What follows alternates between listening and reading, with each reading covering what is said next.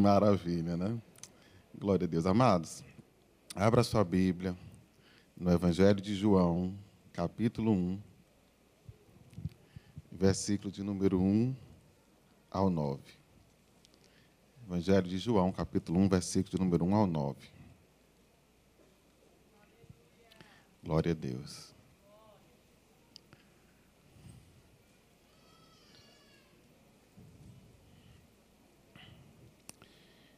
Diz assim a palavra do Senhor. No princípio era o Verbo, e o Verbo estava com Deus, e o Verbo era Deus. Ele estava no princípio com Deus. Todas as coisas foram feitas por ele, e sem ele, nada do que foi feito se fez. Nele estava a vida e a vida era a luz dos homens. E a luz resplandece nas trevas, e as trevas não a compreenderam. Houve um homem enviado de Deus, cujo nome era João. Este veio para testemunho, para que testificasse da luz, para que todos crescem nele. Não era ele a luz, mas veio para que testificasse da luz. Ali estava a luz verdadeira, que alumia a todo homem que vem ao mundo. Ore comigo, Pai. Graças te damos, Senhor, pela leitura da tua palavra. Nosso coração, Senhor, está feliz, se regozija na tua presença pelo privilégio que nós temos de estar aqui, louvar o teu nome e ouvir a tua voz através destes hinos e também através da pregação da tua palavra. Eu creio, Senhor, que tu estás aqui neste lugar, porque o Senhor é quem tem o controle das nossas vidas nas tuas mãos. E por isso mesmo eu creio que tu estás aqui. Faz como o Senhor quer Realiza a tua vontade no nosso meio. Ó Deus, que o Senhor tire todos os embaraços, que o Senhor traga salvação e libertação para a honra e a glória do nome de Jesus. Amém. Glória a Deus. Quando eu recebi, meus amados irmãos, esta missão de trazer a mensagem pregada da palavra de Deus nesta noite, com este tema Deixa a luz brilhar. Eu comecei a pensar, deixa a sua luz brilhar. Eu comecei a pensar e a meditar na importância da luz para as nossas vidas, como a luz está presente no nosso cotidiano, como a luz está presente em todas as áreas da nossa vida. E uma das primeiras coisas que eu lembrei é que já no nosso nascimento a luz está presente. No texto que o evangelista Everton leu aqui nessa noite, na profecia do profeta Isaías a respeito de Jesus, a profecia diz que a virgem dará a luz. E quando um bebê nasce, nós dizemos que a mulher deu à luz um filho, deu à luz um menino ou uma menina. E é claro que isso quer dizer que uma vida está vindo ao mundo, está tendo a oportunidade de enxergar, de viver neste mundo.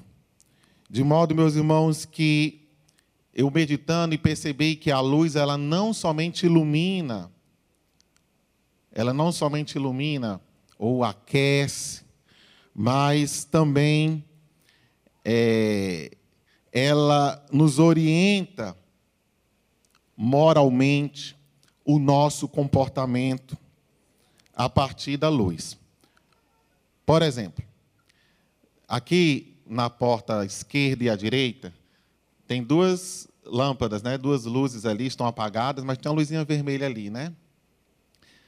Aquela luz vermelha, ela está indicando que o equipamento está funcionando. Mas se faltar energia aqui, essas luzes, essas duas luzes, elas vão acender automaticamente. Eu já tive a oportunidade de ver isso acontecer aqui, porque essas luzes, elas indicam saída de emergência. Quem já andou de avião se lembra, né? Que é que os comissários dizem, né? Em caso de emergência, luzes acenderão automaticamente no teto, no solo, indicando a saída de emergência, a saída mais próxima.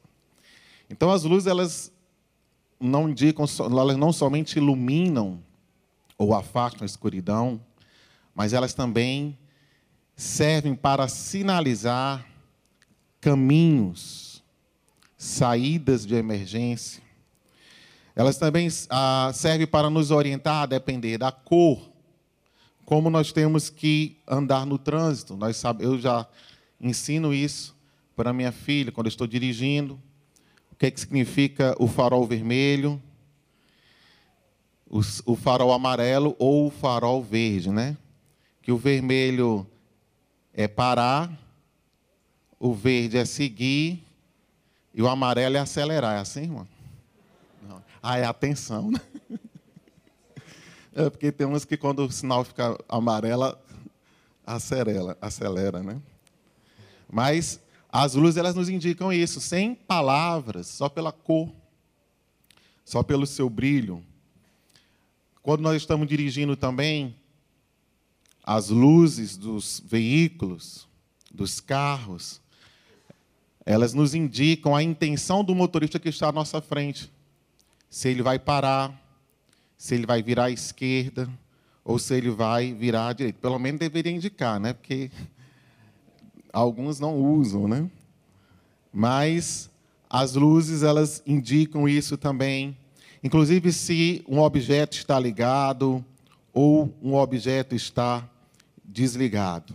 Então ela não somente afasta as trevas, mas elas também a luz ela tem a capacidade de nos dar ideias. A luz ela também nos dá, por isso que o símbolo da ideia é uma lâmpada, né? O símbolo da ideia é uma lâmpada. Porque elas, dependendo da cor, elas nos sinalizam alguma coisa, e sem palavras você tem a ideia, a noção do que vai acontecer. Se é para você seguir, se é para você parar, se é para você ter atenção. De modo, meus irmãos, que a luz, ela é extremamente importante, faz parte da nossa vida, do nosso cotidiano, está presente em tudo que nós pensarmos. Mas nós não viemos aqui falar a respeito da luz física, mas nós viemos aqui nessa noite falar da luz mais importante do que a luz física, que é a luz espiritual. Eu quero que você abra sua Bíblia comigo no. Aliás, nós já lemos João capítulo 1, versículos 1 ao 9. E nós vimos que João ele vai de uma maneira, de uma revelação muito linda, muito maravilhosa, falar a respeito do Cristo pré-existente. Vai falar que o Filho de Deus já existia no princípio, ele já estava com Deus, ele não é uma criação ele não foi criado por Deus, nem inventado por Deus, mas ele é preexistente com Deus Pai. Como o próprio profeta Isaías vai profetizar, vai dizer que ele é o Pai da eternidade. E como ele é Deus, ele tem poder sobre todas as coisas. João vai dizer que neste princípio, Todas as coisas foram feitas por Ele. Ele, como o Verbo de Deus, como a palavra de Deus.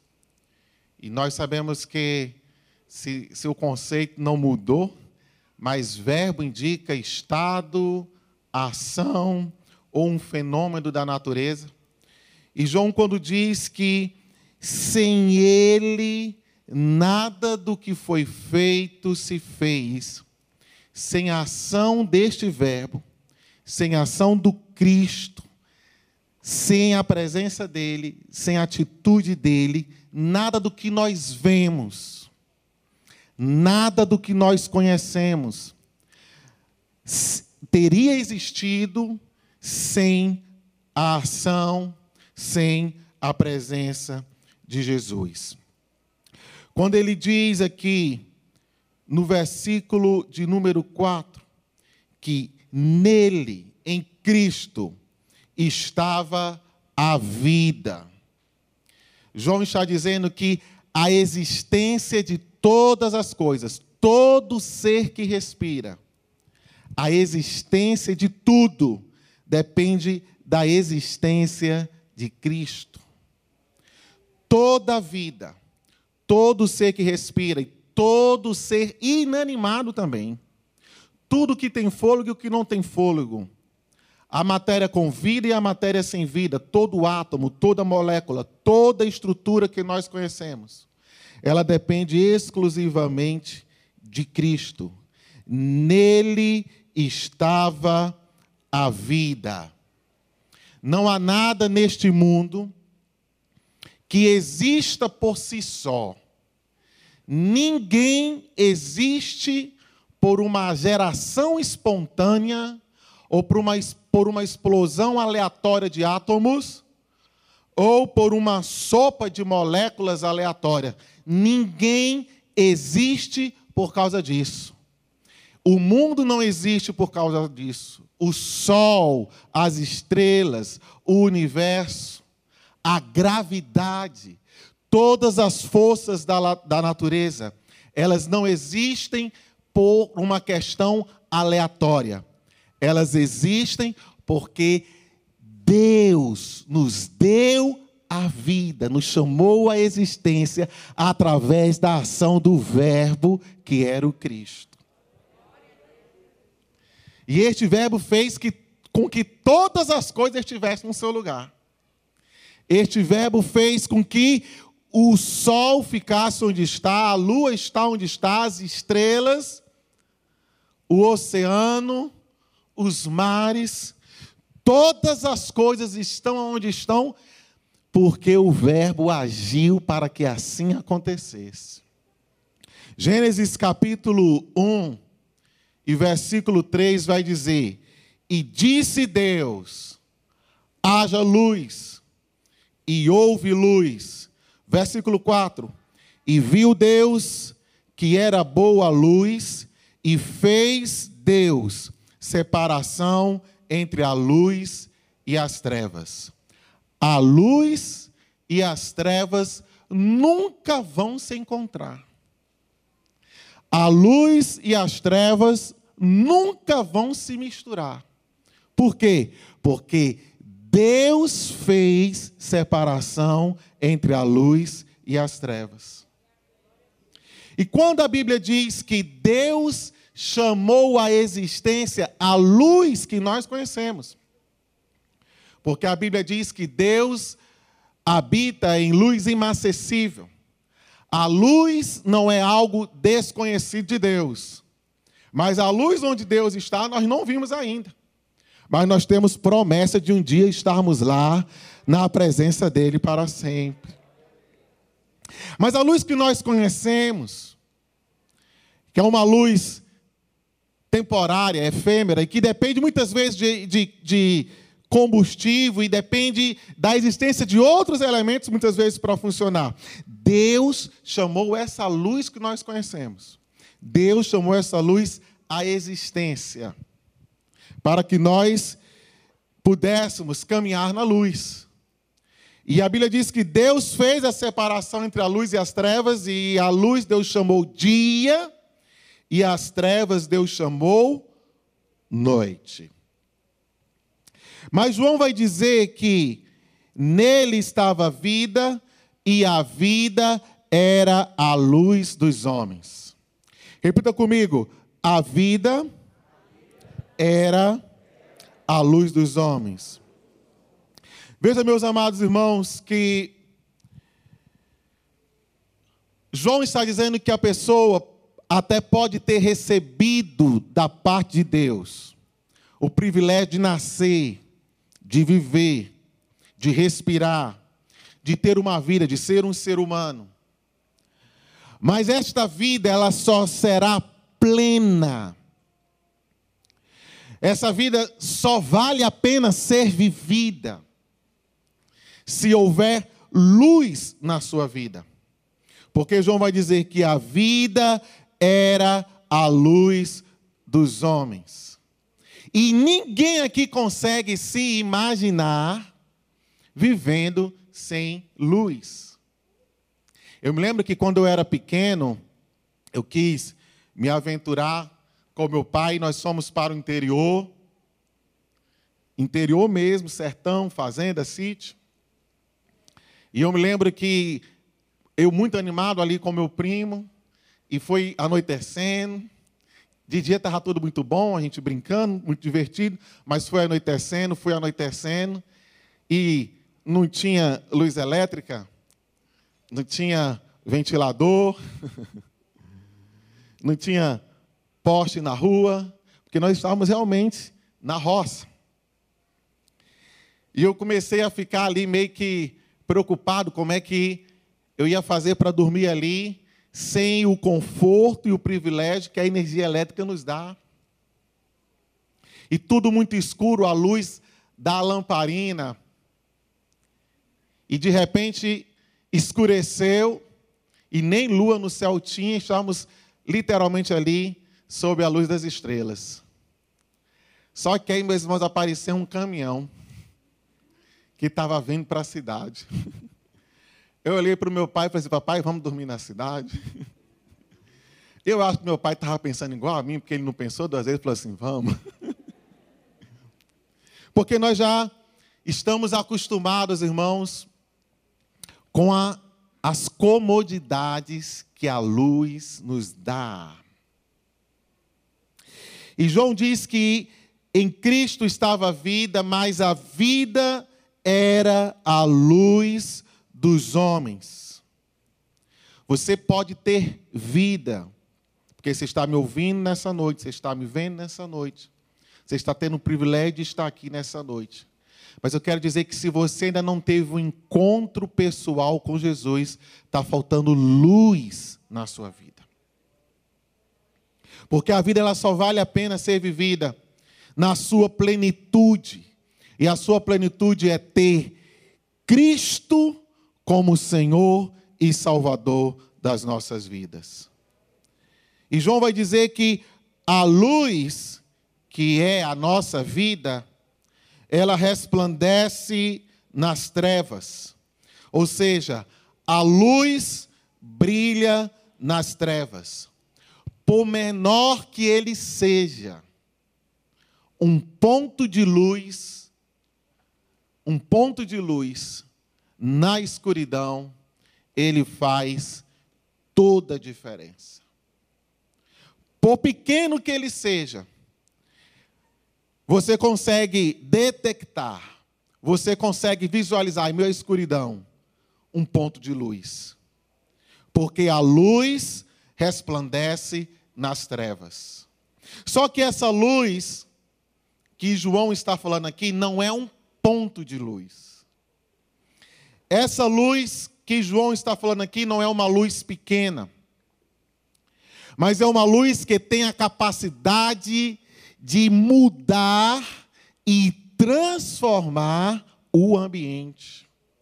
Essa luz de que João está falando aqui é uma luz que tem a capacidade de mudar e transformar o mundo.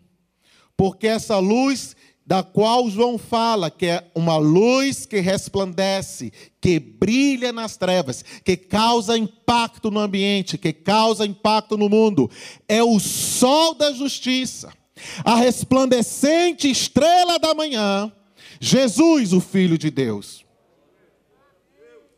E essa luz, meus amados irmãos, que resplandece nas trevas, que tem a força, e o poder de mudar a obscuridade, de mudar O mundo que está sem forma e vazio, sem perspectiva.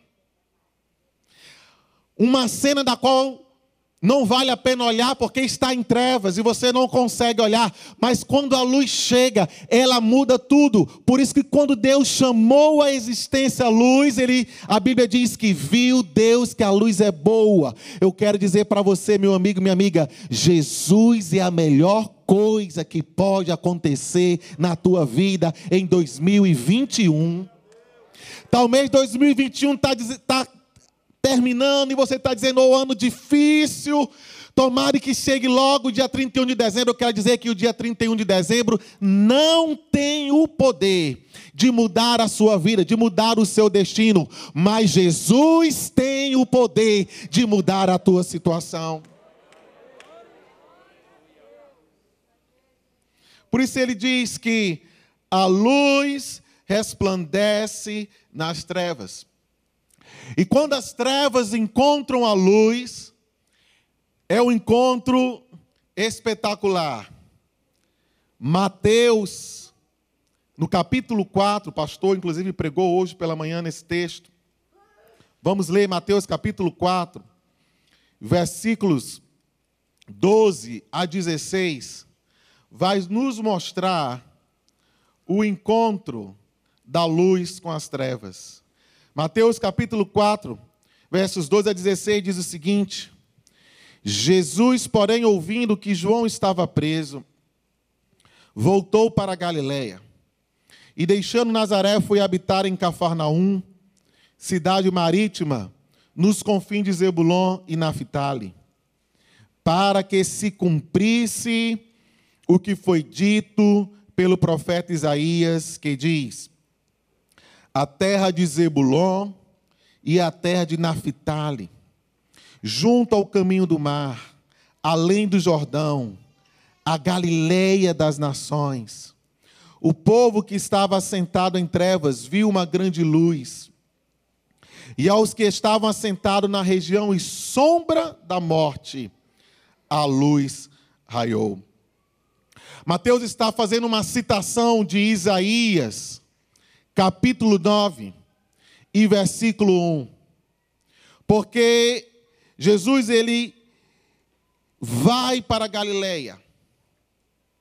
E é a Galileia, como ele cita aqui, faz menção de Isaías, a Galileia dos gentios.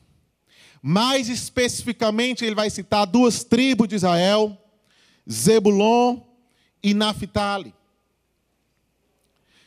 Eu queria ler com vocês Isaías 9, versículo 1 e 2, que diz: Mas a terra que foi angustiada não será entenebrecida, ou seja, não ficará para sempre em trevas. Ele envelheceu nos últimos tempos ou a desprezou nos últimos tempos, ou a fez desprezada nos últimos tempos. A terra de Zebulon, a terra de Naphtali. Mas nos últimos a enobreceu, junto ao caminho do mar, além do Jordão, a Galileia dos gentios. O povo que andava em trevas viu uma grande luz, e sobre os que habitavam na região da sombra da morte resplandeceu, resplandeceu-lhes a luz. A Galiléia era uma região marcada por lutas, por guerras, por causa da desobediência e da rebeldia ao Criador. Esta região da qual Isaías profetiza e Mateus faz questão de relembrar, porque foi para lá que Cristo foi e exerceu a maior parte do seu ministério. Eles foram os primeiros a serem exilados por Tiglat-Pileser, rei da Assíria. Quando ele invadiu Israel, essa foi a primeira região, região da qual ele desterrou aquele povo. Tirou aquele povo de lá. Despovoou aquela região e levou para a Síria. Foram os da tribo de Zebulon os da tribo de Naphtali, aqueles que moravam na região da Galiléia, foram levados à força para a Síria. E aquela região ficou despovoada. E ele fez um repovoamento com assírios. Por isso que o profeta Isaías profetiza e diz: nos primeiros tempos, foi um povo que viveu angustiado, foi um povo que viveu em trevas, um povo que viveu assentado à região da sombra da morte. Um povo que no futuro, passado tudo isso, já na época de Jesus, era um povo que os seus compatriotas não esqueciam o passado deles. Era um povo em que a Galiléia estava no norte e havia os judeus do sul. Os judeus do sul não gostavam dos judeus do norte. Os judeus do sul não gostavam dos galileus, isto por causa do passado. Porque era uma região que era conhecida por serem repovoados. Era um povo que era conhecido por um povo ser misturado, não era um povo de raça pura. E eu me lembrei agora que Natanael, quando ouviu falar de Jesus, e foram falar de Jesus para ele, a primeira coisa que ele disse: De onde esse homem é? Ele falou: é de Nazaré, lá da região da Galileia. E de lá vem alguma coisa boa? Porque era assim que eles olhavam para quem era da Galileia. Um povo que não tinha valor, um povo desprezado, um povo misturado. Mas eu quero dizer que não era só de questões sociais, picuinhas sociais ou de raça que esse povo sofria ou tinha que se lamentar. Mas eles conseguiram superar tudo isso porque nos tempos de Jesus a Galiléia era uma região bem regada por ribeiros que fluíam das montanhas do norte. Era uma vasta região de terras férteis, bem povoada. Era um povo que exportava azeite de oliva e cereais. Era um povo também que exportava peixe. Havia muitos empresários, inclusive Pedro era um empresário quando Cristo o chamou. Haviam pessoas importantes na região da Galiléia, mas mesmo com questões econômicas relevantes, a região norte era uma região desprezada pelo povo do sul. Mas Isaías vai dizer que este povo que viu as trevas, esse povo que viu o desprezo, esse povo que viu a indiferença, a Bíblia diz que isto foi nos primeiros tempos, mas nos últimos tempos, glória a Deus. Porque nós servimos um Deus que sabe reescrever as histórias. Nós sabemos e servimos um Deus que não fica olhando para o nosso passado para determinar como será o nosso futuro. Glória a Ele eternamente, para sempre. Aleluia. A Bíblia diz que nos últimos tempos foi um povo que foi esquecido, foi um povo que foi desprezado. Nos primeiros tempos, melhor dizendo, mas nos últimos tempos, eles foram enobrecidos. Nos últimos tempos, nos primeiros tempos, no começo da história não foi muito boa, mas o final foi melhor, glória a Deus. O final foi um final glorioso, foi um final de nobreza, foi um final que ninguém esperava. Sabe por quê?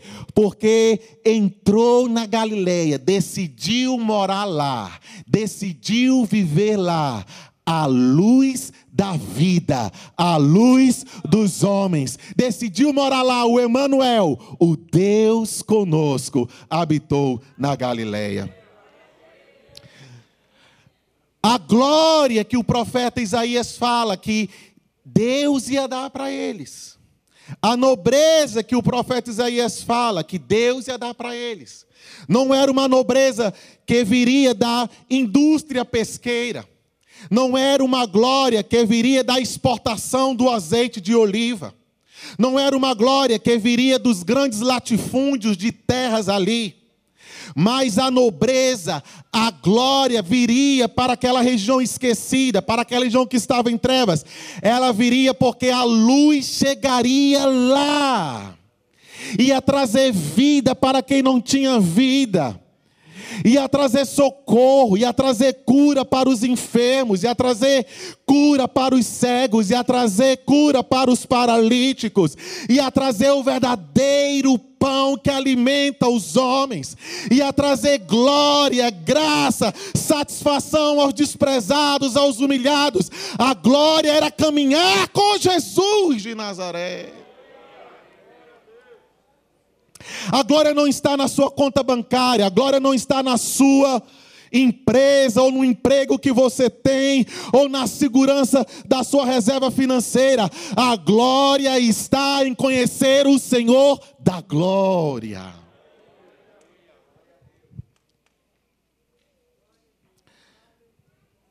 O povo que andava em trevas viu uma grande luz e aos que já estavam acostumados com as trevas, acostumados a andar com as trevas, moravam na região da sombra da morte, poucas perspectivas, ou perspectivas alguma, poucos planos, poucas esperanças, como a mulher adúltera que foi pega em adultério,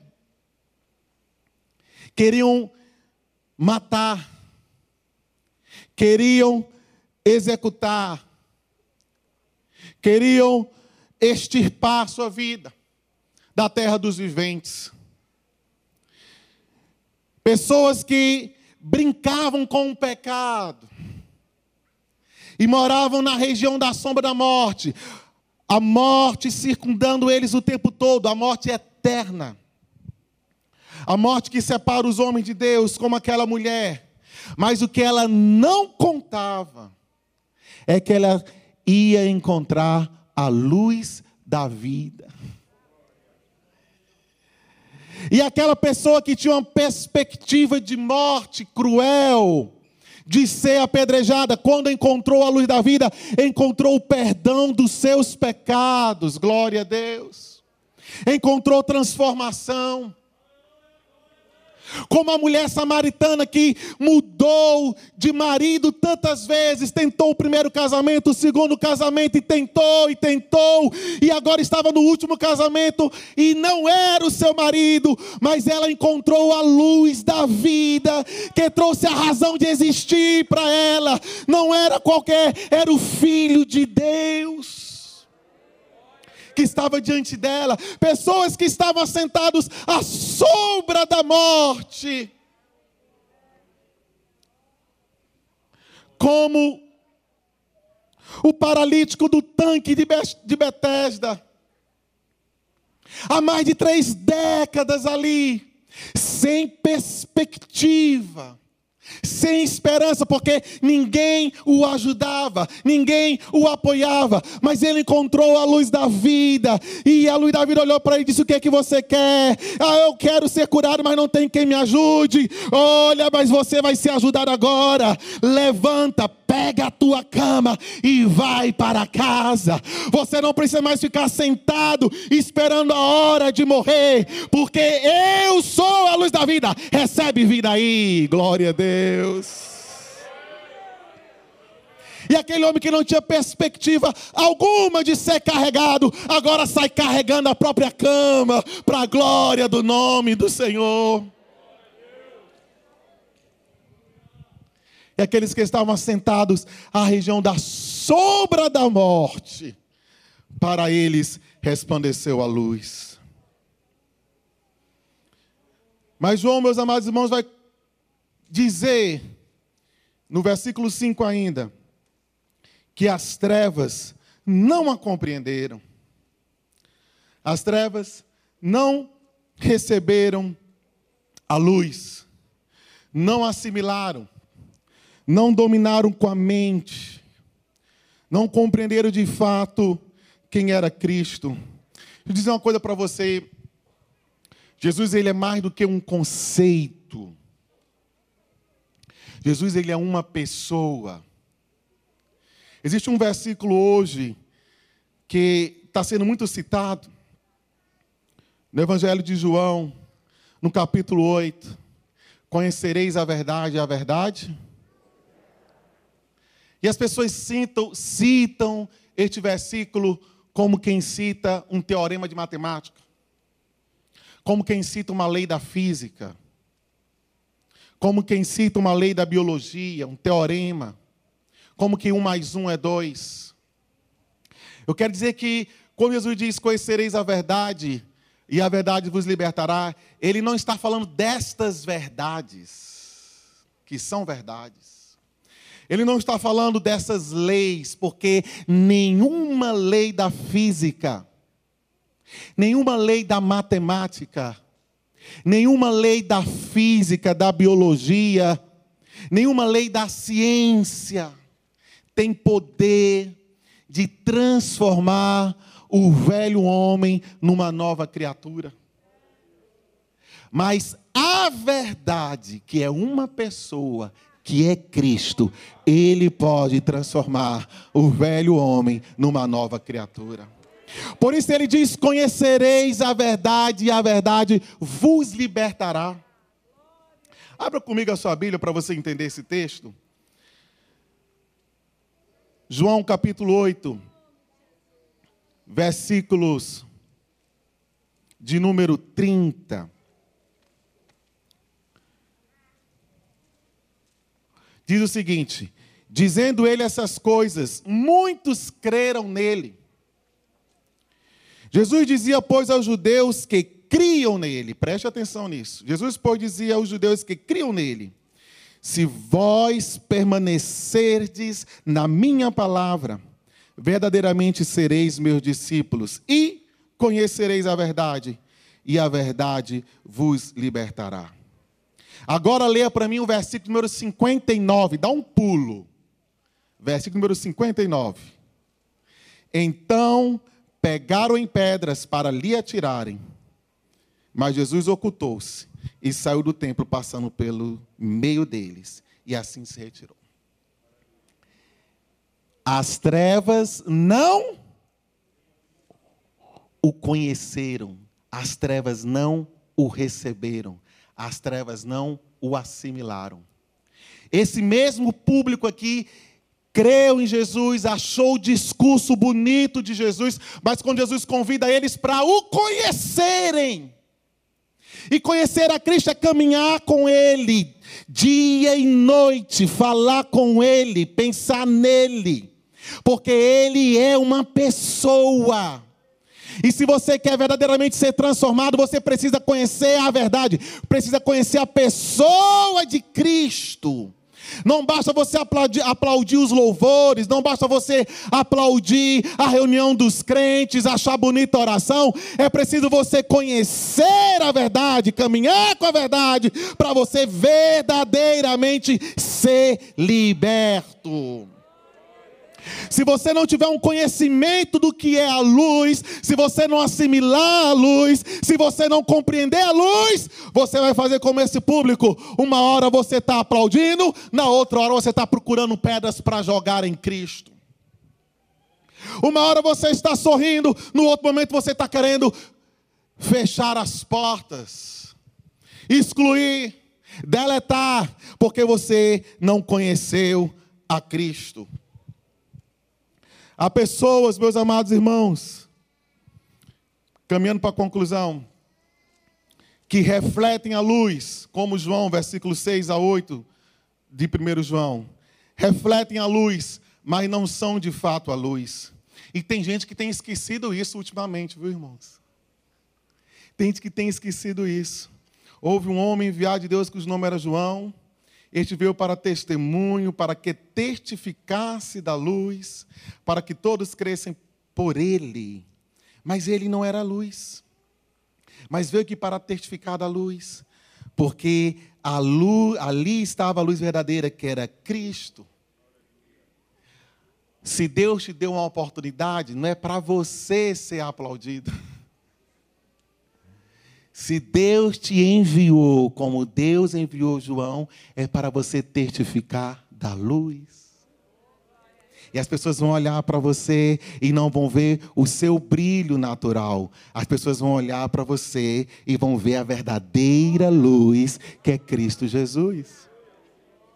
Só que tem gente que tem esquecido disso e começa a achar que ele é a estrela, que ele é o astro. A resplandecente estrela da manhã é Jesus. Você só existe por causa dele, você só está aqui por causa dele. E você só é o que você é por causa dele.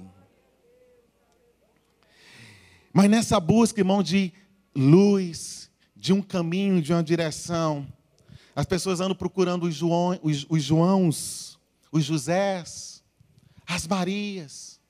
E eu me lembro que nessa busca de uma luz para a nossa vida, Mamãe procurou os espíritos de luz, procurou as mesas brancas, procurou a feitiçaria. Ela ia para as margens do rio Amazonas, ali em Manaus, levava perfumes importados e derramava ali, naquele rio, em oferenda, a rainha das águas. E levava e pagava, e tributava até geladeira nova para as sacerdotisas desses espíritos de luz, desses falsos deuses. E ela procurava na mesa branca uma solução para o seu casamento, uma solução para a sua vida, porque ela apanhava, porque era espancada, porque era traída. O meu pai, por sua vez, na procura dessa luz, mergulhava na embriaguez, mergulhava na bebida alcoólica. E era uma confusão, mas tudo à procura de solução, à procura de um caminho. E um dia, uma daquelas sacerdotisas, uma macumbeira, falou para minha mãe: Olha, a solução é o seguinte: nós vamos fazer um trabalho e o teu marido vai morrer. E uma outra disse assim: Eu vou fazer um trabalho, e o teu marido vai virar um homossexual. E eram esse tipo de resposta que elas conseguiam dar para minha mãe. E a minha mãe dizia: Mas eu quero é ficar com ele. Mas é ele que eu quero, ele é o meu marido. Mas elas diziam que não tinha jeito. Veja, meus irmãos, nos primeiros tempos, a região era angustiada. Nos primeiros tempos, a região era oprimida. Nos primeiros tempos, a palavra era de ódio, a palavra era de desprezo, a palavra era de rancor. Só que a luz do mundo já tinha nascido, que era Cristo. Mas nós ainda não conhecíamos. Mas eu fui estudar no Colégio Batista Instituto Educacional Batista das Américas, ali em Manaus, com cinco anos de idade. E na aula de religião, eu ouvia as histórias da Bíblia. Eu via como Deus fazia e como Deus transformava. E eu chegava em casa e começava a pregar para minha mãe com cinco anos. Começava a falar para a mamãe de Jesus com cinco anos. E minha mãe me levava para a sessão de macumba. E quem aqui já frequentou essas coisas sabe que eles também têm os ritos deles, as exigências deles. E uma das exigências é não cruzar os braços. Você não pode cruzar os braços, não pode cruzar nada. E como a, a, luz de Cristo já estava entrando no meu coração, quando eu ia para uma sessão daquela, só de raiva, irmãos, eu cruzava os braços. E o Espírito reclamava. E aí eu pegava, cruzava a perna também. E aí o Espírito ficava com mais raiva ainda. E eu falava de Jesus para minha mãe ali com cinco anos. E quando foi a sentença para nossa casa. O desejo do diabo para nossa casa era morte, era destruição, era separação, porque nós estávamos nas trevas. Mas no dia das mães, na festa, o dia das mães ali na escola, quando eles fizeram aquela apresentação ali, eu olhei para minha mãe e falei assim: Mamãe, vamos ser crente, que o papai vai deixar de beber. ela começou a chorar ali. E a esposa do pastor desceu e abraçou ela, e naquele dia nós entregamos a nossa vida para Jesus. E a sentença que era de morte, meus irmãos, Jesus transformou numa sentença de vida. Porque o meu pai, que o diabo queria transformar no homossexual, ou matar para dar um novo marido para minha mãe, o meu pai hoje ele é pastor, e para glória de Deus, para glória de Deus, espera aí, para glória de Deus, meu pai construiu do zero, do nada como pastor auxiliar. Meu pai não é pastor presidente, ele é um pastor auxiliar. Ele auxilia o seu pastor, como eu auxilio o pastor Euquias. Mas meu pai construiu do zero 17 igrejas, 17 trabalhos para a honra e a glória do nome de Jesus porque a luz da vida chegou na minha casa e pode chegar na tua casa também, pode chegar no teu lar também. A sentença anterior era de desprezo e de morte, mas nos últimos tempos Deus tornou glorioso. Deus enobreceu. Deus pegou o cachaceiro e transformou no pastor. Deus pegou o espancador e transformou no ganhador de almas. Deus pegou uma macumbeira e transformou numa profetisa que vê, que via, que falava com Deus, porque hoje ela já está nas mansões celestiais, esperando por mim e por você também.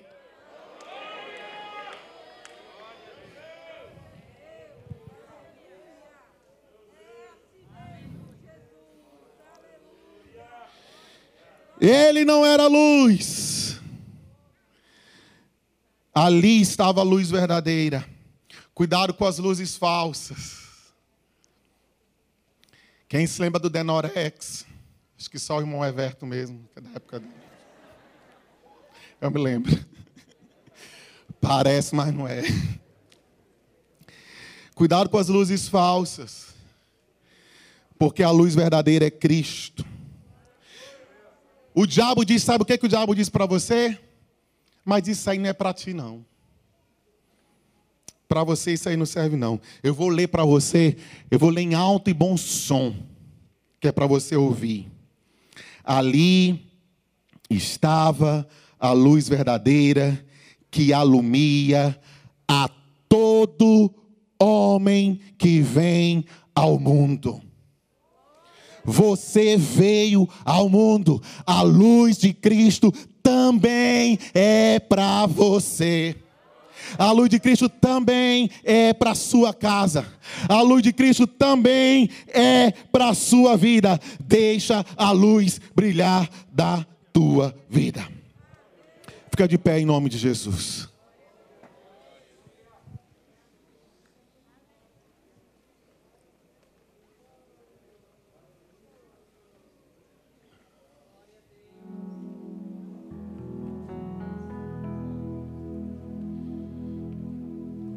Quero perguntar nessa noite. Onde tem uma pessoa que já bateu em tantas portas. Eu quero dizer para você nessa noite que Jesus ele é mais do que a luz do farol de trânsito. Jesus ele é o próprio caminho que te leva à vida eterna. Jesus ele é mais do que uma luz de emergência. Ele é a própria porta que você está precisando passar por ela. Ele é a porta, Ele é o caminho, Ele é a luz que você tanto procurou, que você tanto esperou. Eu quero dizer que Ele já nasceu e Ele está aqui nessa noite, porque Ele mudou a minha vida e vai mudar a tua também. Onde tem uma pessoa para entregar sua vida para Jesus, levante a sua mão, que nós queremos orar por você nessa noite. Ali na galeria ou aqui embaixo, olhe para o seu lado, olhe à sua direita, olhe à sua esquerda. Veja se tem alguém que está precisando entregar sua vida para Jesus. Tem alguém para entregar sua vida para Jesus? Aí na internet. pelo YouTube, nas mídias. Tem alguém para Jesus? Ou alguém para se reconciliar? Não termine em 2021 sem fazer um concerto com Deus, sem voltar para Jesus. São todos, todos já optaram por Jesus, já caminham na luz. Quem está feliz por estar na luz, dá glória a Deus. Glória a Jesus.